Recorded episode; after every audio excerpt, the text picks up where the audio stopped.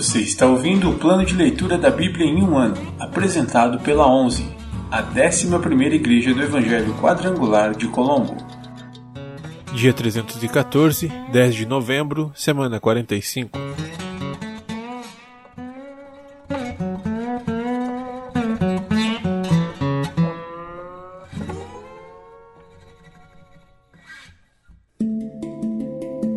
Novo Testamento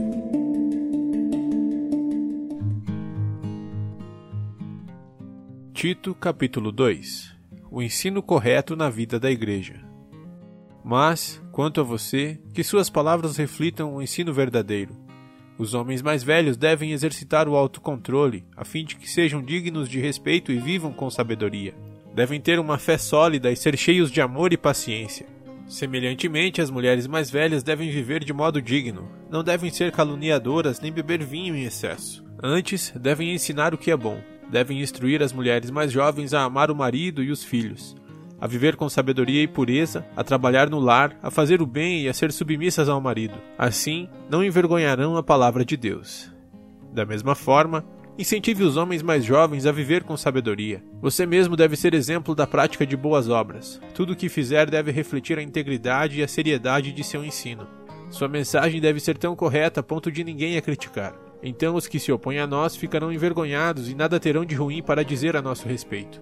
Quanto aos escravos, devem sempre obedecer a seu senhor e fazer todo o possível para agradá-lo. Não devem ser respondões, nem roubar, mas devem mostrar-se bons e inteiramente dignos de confiança. Assim, tornarão atraente em todos os sentidos o ensino a respeito de Deus, nosso Salvador. Pois a graça de Deus foi revelada e a todos traz salvação. Somos instruídos a abandonar o estilo de vida ímpio e os prazeres pecaminosos. Neste mundo perverso, devemos viver com sabedoria, justiça e devoção, enquanto aguardamos esperançosamente o dia em que será revelada a glória de nosso grande Deus e Salvador, Jesus Cristo. Ele entregou sua vida para nos libertar de todo pecado, para nos purificar e fazer de nós seu povo, inteiramente dedicado às boas obras. Ensine essas coisas e encoraje os irmãos a praticá-las. Corrija-os com autoridade. Não deixe que ignorem o que você diz.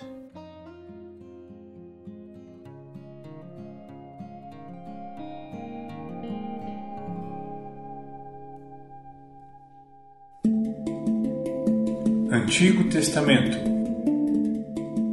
Profetas maiores.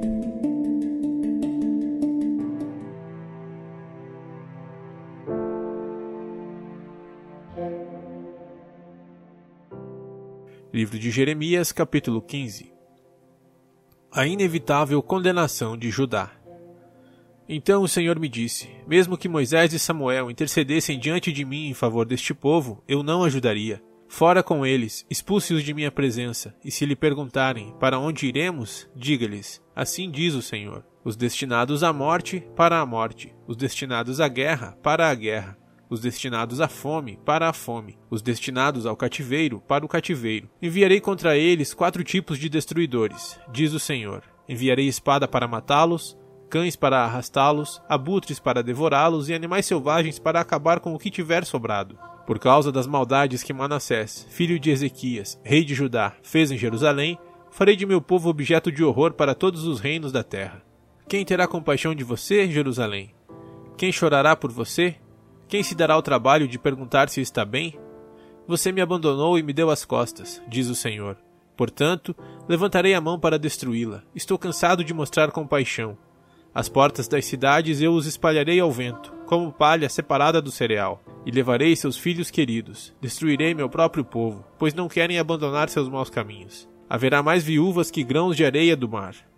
Ao meio-dia, trarei um destruidor contra as mães dos jovens Farei cair sobre elas angústia e terror repentinos.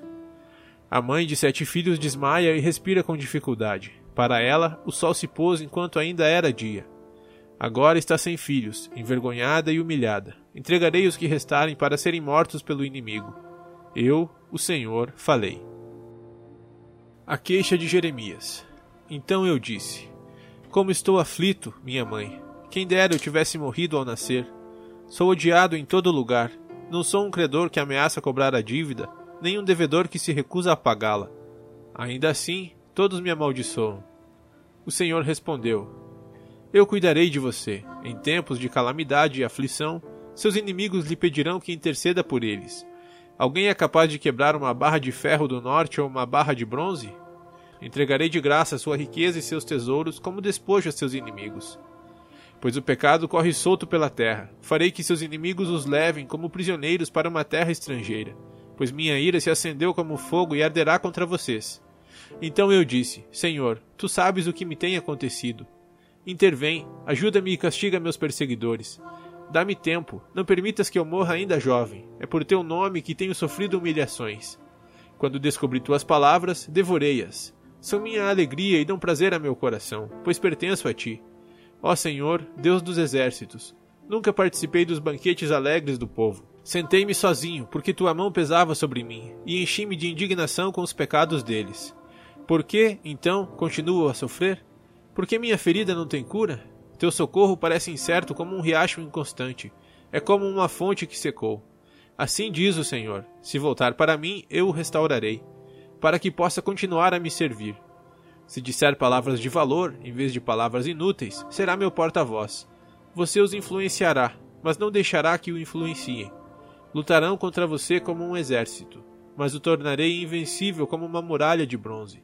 Não o vencerão, pois estou com você para protegê-lo e livrá-lo. Eu, o Senhor, falei. Certamente o livrarei desses homens perversos e o resgatarei de suas mãos cruéis.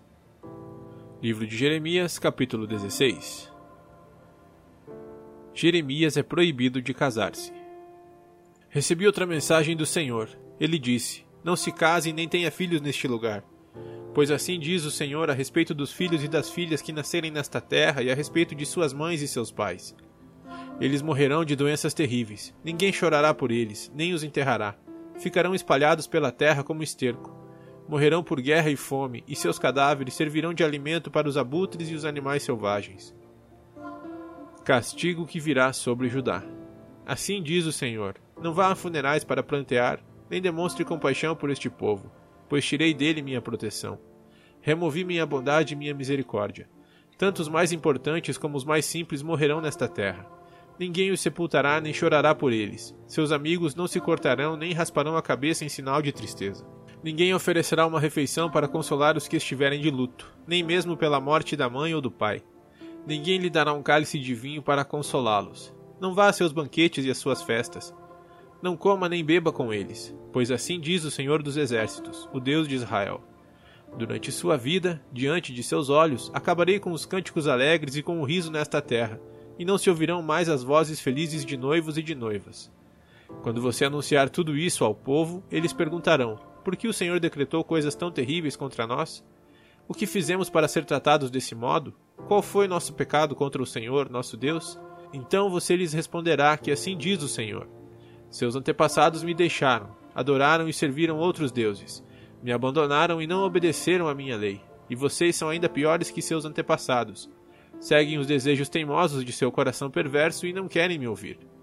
Por isso os expulsarei desta terra e os enviarei a uma terra estrangeira, onde vocês e seus antepassados nunca estiveram Ali poderão adorar deuses dia e noite, e não lhes concederei nenhum favor. Esperança apesar da calamidade.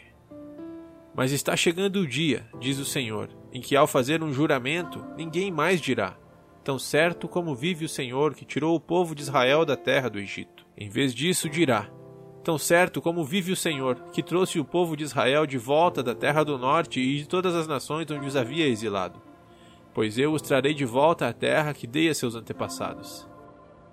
Agora, porém, envio muitos pescadores que os pescarão, diz o Senhor, e envio caçadores que os caçarão nos montes, nas colinas e nas cavernas. Eu os observo de perto e vejo cada pecado. É impossível se esconderem de mim. Eu os castigarei em dobro por todos os seus pecados, pois contaminaram minha terra com as imagens sem vida de seus ídolos repulsivos e encheram minha terra com suas práticas detestáveis. Jeremias expressa confiança.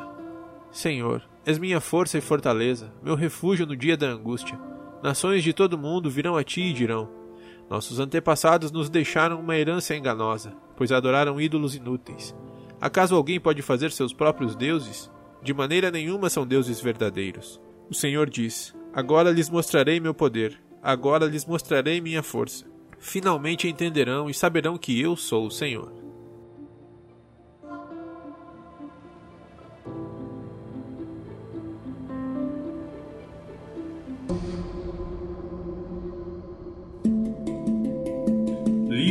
Poéticos.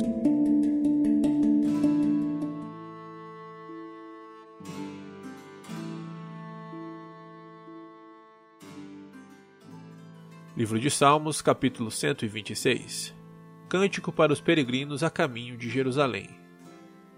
Quando o Senhor trouxe os exilados de volta a Sião, foi como um sonho. Nossa boca se encheu de riso e cantamos de alegria. As outras nações disseram: O Senhor fez coisas grandiosas por eles. Sim, o Senhor fez coisas grandiosas por nós. Que alegria! Restaura, Senhor, nossa situação. Como os riachos revigoram o deserto, os que semeiam com lágrimas colherão com gritos de alegria. Choram enquanto lançam as sementes, mas cantam quando voltam com a colheita.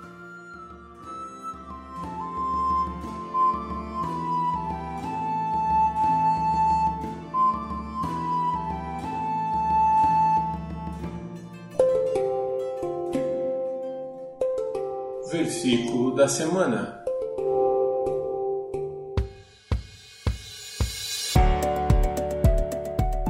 Bendito o homem que confia no Senhor e cuja confiança é o Senhor. Jeremias 17, 7 Bendito o homem que confia no Senhor e cuja confiança é o Senhor. Jeremias 17, 7 Bendito o homem que confia no Senhor e cuja confiança é o Senhor. Jeremias 17, 7